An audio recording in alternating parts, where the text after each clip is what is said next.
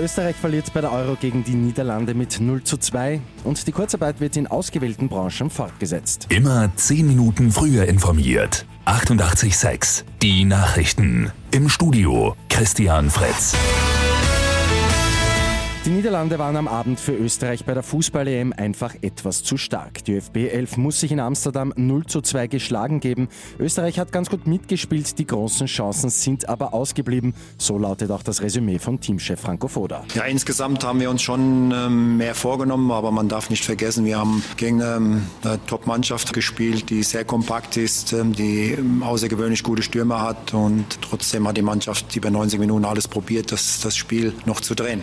Die Niederlande stehen damit fix im Achtelfinale. Österreich hat es selbst in der Hand. Mit einem Sieg gegen die Ukraine wäre Österreich Gruppenzweiter und ebenfalls fix weiter. Ein Unentschieden und sogar eine Niederlage könnten aber auch reichen. Der Nationalrat hat gestern eine Neuregelung der Kurzarbeit beschlossen. Das aktuelle Modell wird nur noch in jenen Branchen fortgeführt, die besonders von Corona betroffen waren. Dazu zählen etwa der Flugverkehr, die Stadthotellerie und die Nachtgastronomie. Zustimmung hat es nicht nur von der Koalition ÖVP und Grüne gegeben, auch SPÖ und FPÖ haben mitgestimmt. Die USA bekommen einen neuen Feiertag. Der 19. Juni soll an das formelle Ende der Sklaverei vor 156 Jahren erinnern. Präsident Joe Biden und seine Stellvertreterin Kamala Harris haben ein entsprechendes Gesetz unterschrieben. Dominik Thiem wird heuer nicht an den Olympischen Spielen in Tokio teilnehmen. Der Weltranglistenfünfte fühle sich nicht bereit, sein bestes Tennis zu zeigen, schreibt er in den sozialen Medien.